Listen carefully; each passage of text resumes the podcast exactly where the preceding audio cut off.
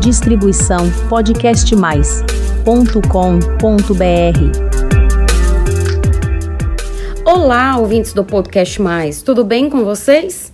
Aqui é a psicóloga Priscila Zanetti e esse é mais um episódio do nosso canal de podcasts, o canal Flor de Lótus.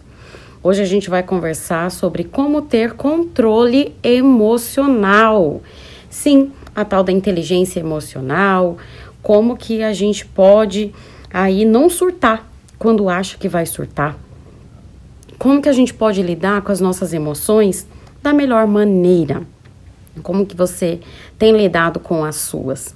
Eu vou pedir para que você fique comigo até o final deste episódio, porque eu vou falar de algumas curiosidades sobre o que são as emoções. Eu vou falar de algumas é, estratégias que as pessoas costumam usar, quais que são as que funcionam melhor e qual que pode se encaixar melhor para a sua vida. Então vamos lá? Por que que isso, primeiro ponto de tudo é, por que que esse assunto te interessa ou ao menos deveria te interessar? Ah, inteligência emocional para cá, inteligência emocional para lá, blá blá blá blá blá blá blá blá blá. Por que que tanto se fala disso hoje em dia? Bem, um motivo muito importante. 60% dos grandes líderes de empresas destacam que a inteligência emocional é um fator fundamental para o sucesso profissional. Isso é uma pesquisa recente aí. E outro fato, né, não só de você ter sucesso profissional, é também você ter sucesso nas suas relações. Porque quando você consegue ter inteligência emocional e gerir melhor as suas emoções, automaticamente você vai gerir melhor todos os aspectos da sua vida. Eu já trabalhei em recursos humanos, pessoal. Eu já fiz recrutamento seleção, treinamento e desenvolvimento, consultoria de carreira. E uma das coisas que eu sempre falei com os gestores quando a gente ia conversar a respeito de recrutamento e seleção, o que era mais difícil encontrar eram pessoas que tivessem já desenvolvidas as habilidades que chamamos de soft skills ou de competências aí comportamentais, habilidades comportamentais. Porque as habilidades técnicas a gente pode é, rapidamente com um treinamento ensinar as pessoas. Se você entra numa empresa e ah, eu não sei mexer em tal sistema, eu não sei como que funciona tal máquina, eu não sei operar aqui esse robô, isso é fácil da gente ensinar. Agora, como que você ensina uma pessoa a ter empatia? Como que a gente ensina alguém a ter honestidade? Como que a gente ensina alguém a ser pontual, a ser ético, a ser uma pessoa responsável? Né? Então, são coisas que são muito difíceis, muito difíceis mesmo. E isso cabe a cada um desenvolver em si mesmo. Por isso que a inteligência emocional é algo que é extremamente importante e muito valorizado hoje em dia, não só no mercado de trabalho, como também nas relações, como eu disse, interpessoais. Então, por isso, esse é um grande motivo para você ficar até o fim e ouvir, porque sem dúvida nenhuma isso vai te ajudar demais. Então, vamos lá. Quando você não controla suas emoções e você toma atitudes com base nela, você pode ter consequências duradouras e às vezes até irreversíveis com base nessas mesmas emoções que são temporárias. Portanto, não me parece ser uma boa escolha. Como Pablo Neruda dizia, somos livres para fazer escolhas e escravos das consequências. Então pensa bem a respeito disso. A palavra emoção vem do latim emovere, ou seja, mover para fora. Então a emoção é praticamente um estado fisiológico, é quase que uma resposta incontrolável. E eu vou dar um exemplo é, para você. Vamos supor que você está a caminho de uma reunião muito importante no seu trabalho e você ficou preso no engarrafamento, no trânsito. Daí você começa a ter taquicardia, você começa a respirar ofegante, a sua mão começa a suar, você começa a ficar agitado, você começa às vezes até tremer. Isso tudo você pode nomear como fiquei nervoso. Você pode nomear como ansioso, ansiedade, né? Então, esses estados emocionais e tudo isso, né, são emoções que não dá para controlar. Então, quando a gente fala de controle emocional, não é necessariamente que você vai controlar o que você sente, a emoção, mas sim o que você faz com essa emoção. E toda vez que a gente sente alguma coisa que nos desestabiliza, automaticamente o corpo vai procurar uma autorregulação. A gente sempre quer estar num estado mais confortável e mais agradável. Ninguém quer ficar sentindo essas emoções que chamamos de negativas. Tristeza, angústia, ansiedade, raiva. Ninguém quer sentir isso. Mas na psicologia, eu sempre falo isso para os meus clientes, principalmente na psicoterapia. Não tem emoção negativa e emoção positiva. Existem as que são mais agradáveis de se sentir e as mais desagradáveis de se sentir. O que vai determinar se aquilo é positivo ou negativo é o que você vai fazer depois disso. Então, lembrando, emoções, tem como controlá-las? Nem sempre, né? Então ela vem, simplesmente vem. E a gente pode controlar o quê? O como você vai reagir frente àquilo. Então você vai controlar o seu comportamento. Com o tempo, a gente às vezes vira assim como se fosse um chuveiro velho, né? Ah, eu não tô nem ligando, e se eu ligo, não esquento né? Porque muitas vezes a gente pode pensar também, eu quero que vocês pensem na adolescência. Na adolescência, a gente tem a tendência a maximizar e sofrer por coisas. Ai, tudo é uma catástrofe, tudo é definitivo, tudo é uma bagaceira na nossa vida, né? Por exemplo, ai, apareceu uma espinha na minha testa bem no dia da festa. Ai, eu sou a mulher mais feia do mundo, a menina mais feia. E ai, a vida é uma desgraça, eu vou morrer. Com o tempo, né, você lá com seus 30 anos, uma espinha na testa no dia de uma festa não é a pior dos cenários. Você faz uma maquiagem e vai pra festa linda de bonita, não é? Porque a gente começa e a gente adquire maturidade e ao longo dos anos a gente também adquiriu também essa capacidade de regular as nossas emoções frente a determinados estímulos. Então isso sim é que acontece. O controle emocional, ele é possível com aprendizado ao longo de certos estímulos. Então, tem certas coisas que antes te deixava irritado, nervoso, ansioso e que depois não vai deixar mais. E com as estratégias que eu vou falar aqui ao longo do episódio, você vai entender como que isso pode ser possível sem precisar esperar 15 anos se passarem, você adquirir maturidade. Porque afinal também a gente vê muita gente aí que tem é, muitos anos de idade e zero de maturidade emocional. Uma coisa não está ligada na outra. Você tem que exercitar essa sua capacidade. E eu vou colocar aqui, basicamente, é, 10, na verdade 12 formas principais de que as pessoas, como as pessoas lidam com as suas emoções. Vamos lá para as principais de como que elas lidam aí com as suas emoções? Primeiro, a evitação. Ah, eu me sinto muito nervosa quando eu tenho que dirigir. Então, simplesmente eu não dirijo. Eu tenho carta e tal, me sinto nervosa, então eu evito eu me sinto ansiosa, então eu faço evitação. Qual que é o problema dessa estratégia? A estratégia da evitação, ela funciona porque você não fica frente ao estímulo que te traz a emoção negativa.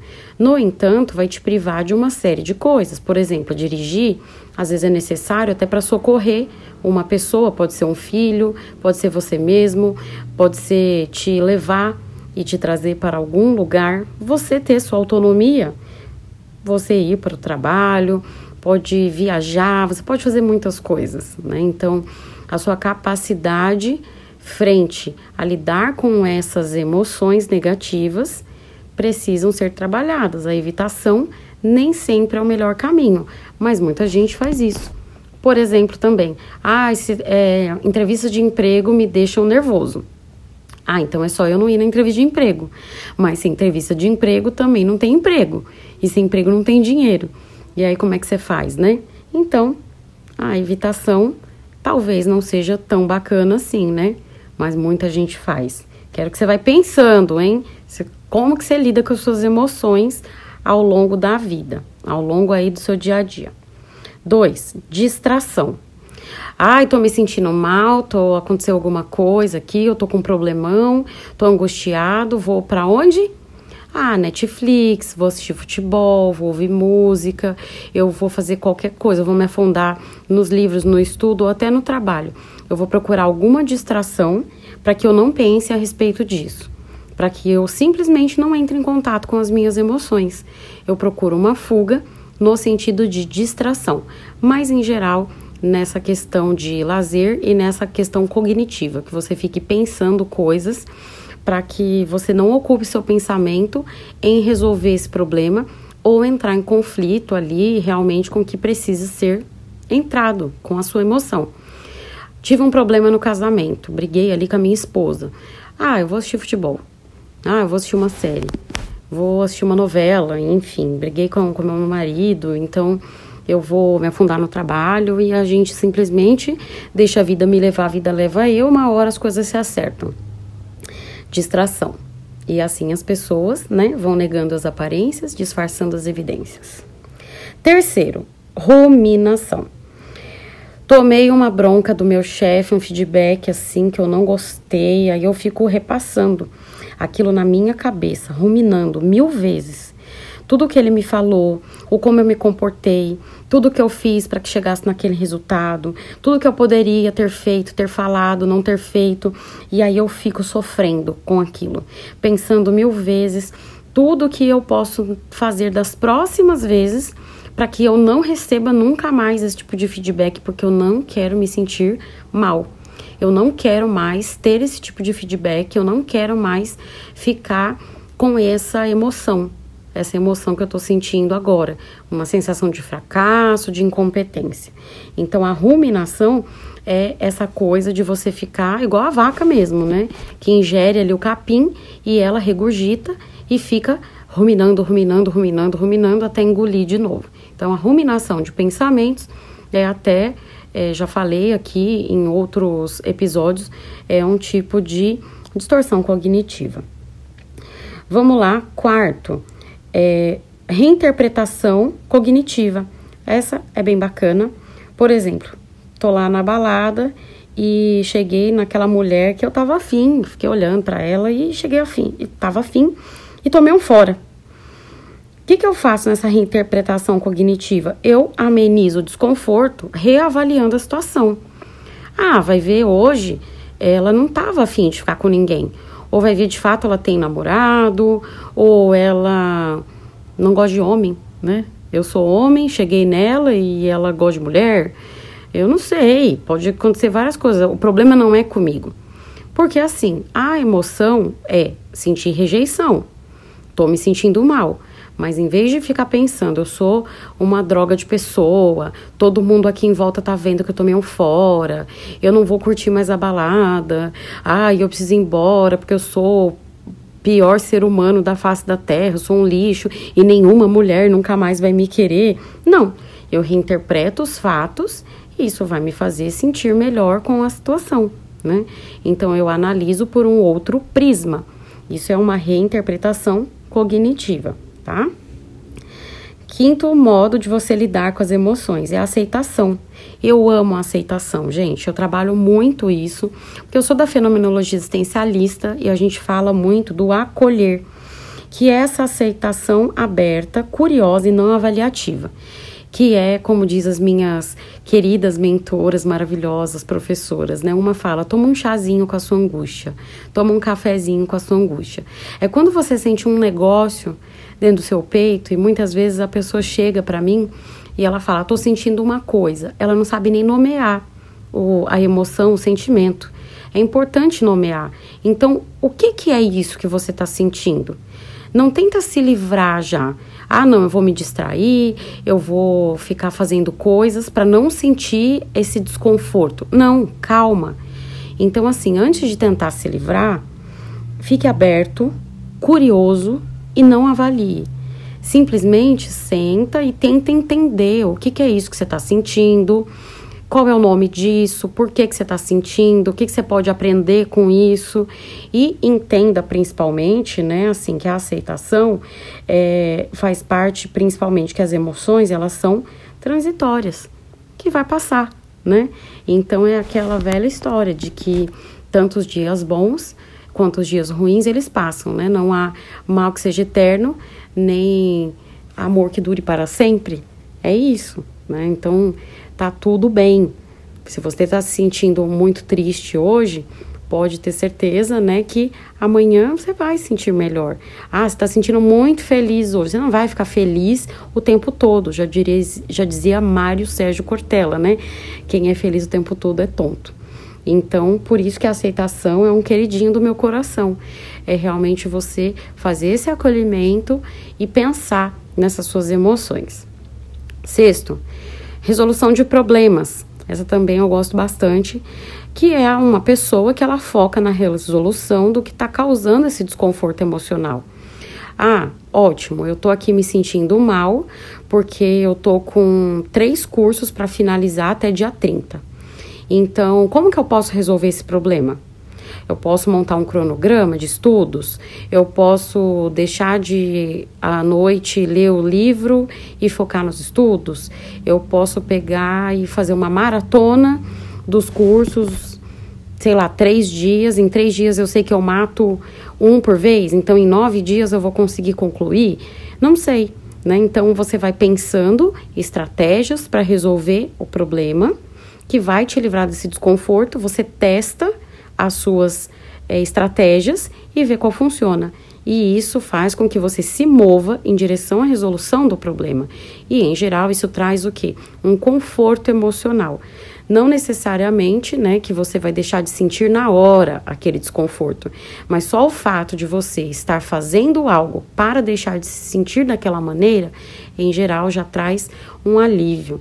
Né? Psicologicamente, a gente já sente uma melhora. Sétimo, intervenção fisiológica. Essa muita gente faz, que é através de substâncias ou ações. A pessoa que vai comer, ela vai consumir bebida alcoólica ou uso de medicamentos né, controlados que ou não controlados, mas sabe, toma um chá, toma alguma coisa que acalma, usa drogas lícitas ou ilícitas, ou até as técnicas de meditação e respiração, que são controladamente, né, elas aliviam aí e controlam batimentos cardíacos, aliviam oxigenação cerebral, melhoram a oxigenação cerebral e dão assim uma alteração no seu humor, nas suas emoções. Então, a intervenção fisiológica também é uma forma aí de é, controle emocional. Oitavo, ignorar ou inibir. A pessoa foi e, sei lá, foi rude com você e te causou ali um desconforto e a vontade era de você falar impropério, surtar, enfiar a mão na cara, fazer várias coisas.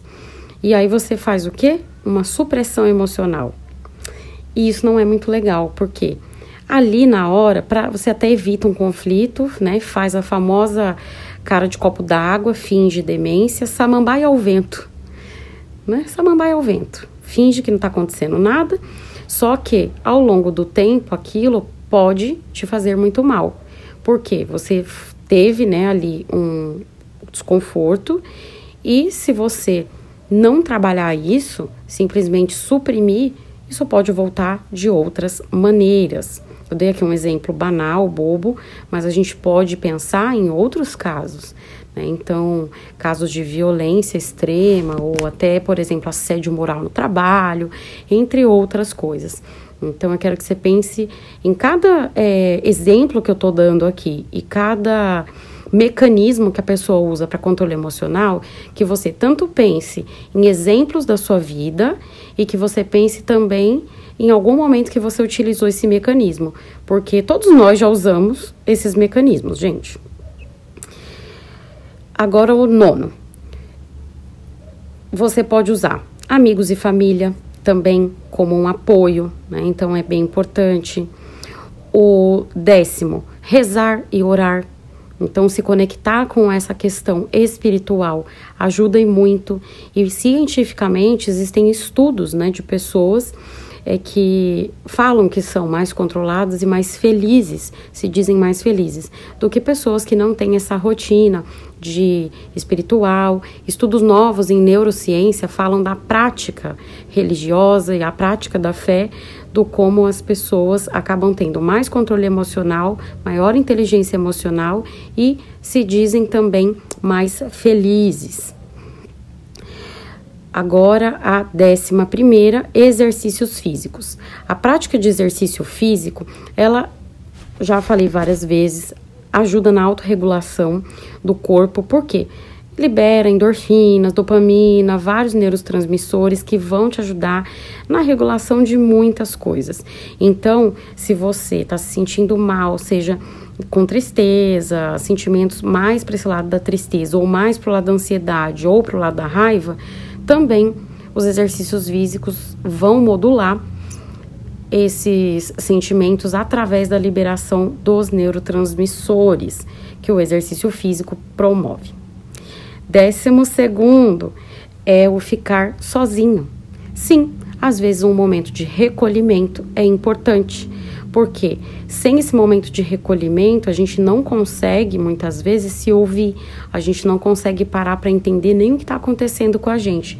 Por exemplo, como que você vai praticar lá o quinto, que é a aceitação, se você não fica sozinho, né? Então, as pessoas que procuram só é, se livrar muitas vezes, ah, vou fazer tudo e mais um pouco para não me sentir dessa maneira, e não tem um momento de vida interior. A vida interior ela é muito importante. Né? Então, Platão ele dizia que era muito importante que a coisa assim mais importante que um ser humano poderia fazer por quem a ama era se melhorar enquanto pessoa, porque só assim você vai ter algo realmente de valioso para oferecer. Então, uma pessoa que tem vida interior rica, ela consegue pôr para fora também coisas ricas.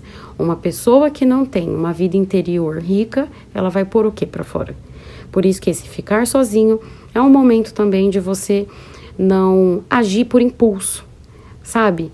Que lá no comecinho eu falei, né, de você tomar atitudes que muitas vezes são definitivas para emoções que são temporárias.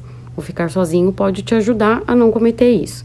E agora, o décimo terceiro, que é um bônus aqui, que é a terapia, né, gente? A psicoterapia, ou procure um psicólogo para chamar de seu. Porque lá você vai aprender técnicas, ferramentas e ter autoconhecimento. E você vai ver de verdade o que funciona e o que não funciona para você. Aqui eu trouxe um montão de coisas, mas na real, assim, muitas vezes sozinho, você aí escrevendo, avaliando ao longo das próximas semanas, você não consegue fazer isso sozinho. E a psicoterapia pode te ajudar. Falando nisso, indo que pode ajudar, do que não pode ajudar, aqui tem um monte de material que pode te ajudar no canal Flor de Lótus. Então se inscreve lá no www.podcastmais.com.br barra Flor de Lótus, tá bom? Mas eu vou dar aqui algumas dicas práticas do como você pode pegar todo o material que eu falei hoje e já começar a pôr a mão na massa.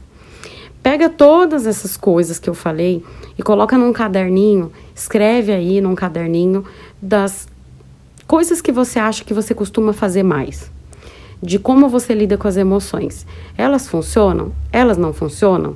Né? Essas estratégias que você está usando, de fato são efetivas? Você quer melhorar o seu, a sua inteligência emocional? Então, um primeiro passo, né, muito importante, é nomear esses sentimentos. Isso é fundamental. E eu disse que eu ia falar também as que mais funcionam, né? E as que mais funcionam são a reavaliação cognitiva, a resolução de problemas e a aceitação. Pesquisas apontam que a longo prazo elas tendem a ser mais eficazes e a trazer mais qualidade de vida para as pessoas e também resultados mais positivos no sentido de felicidade. Por isso, né, então, pensa se você usa mais essas três, se você usa mais outras, em que momentos aí talvez você está usando as outras estratégias. Não que as outras sejam erradas, tá tudo bem de vez em quando você ligar uma Netflix, né? E sabe aquela história, né, de, ai, nossa, preciso fazer tal coisa, tal coisa, tal coisa, é tanta coisa para fazer, acho que eu vou tirar um cochilo. Às vezes um cochilo, né, essa distração é necessário porque você está extremamente cansado, esgotado. Mas depois levantar e ir em rumo à direção da resolução do problema que te deixou angustiado e até fatigado é um jeito de não voltar a se sentir angustiado e fatigado.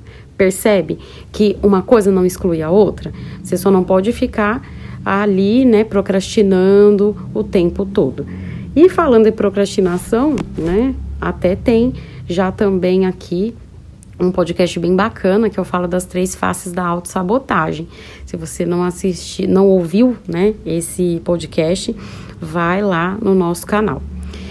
E por hoje eu vou ficando por aqui e eu quero saber muito o que, que você achou. Se eu te ajudei, se trouxe novidades para você. Eu quero muito mesmo saber a sua opinião e eu quero que você me conte, me escreva lá através do www.podcastmais.com.br barra Flor de Lótus, me manda uma mensagem contando quais as estratégias que você usa mais, quais que você acha que funciona, que não funciona, quais que você gosta mais e como que você acha que esses conteúdos ajudam você ou não ajudam etc. Qual que é a importância da inteligência emocional na sua vida? E quero que você compartilhe muito esse áudio, porque afinal, na empresa, na família, ai, no círculo de amizades, tanto lugar, né, que a gente está precisando que as pessoas tenham inteligência emocional, conheçam melhor os seus sentimentos, saibam lidar melhor consigo mesmas e assim consigam lidar melhor com os outros, né? E assim a gente vai lidando melhor uns com os outros e fazendo uma sociedade, um mundo melhor para viver. Por isso que eu te peço aí para compartilhar e vamos fazer essa corrente do bem. Posso contar com você? Por hoje vou ficando por aqui. Espero no próximo episódio. Um beijo e até mais. Distribuição podcastmais.com.br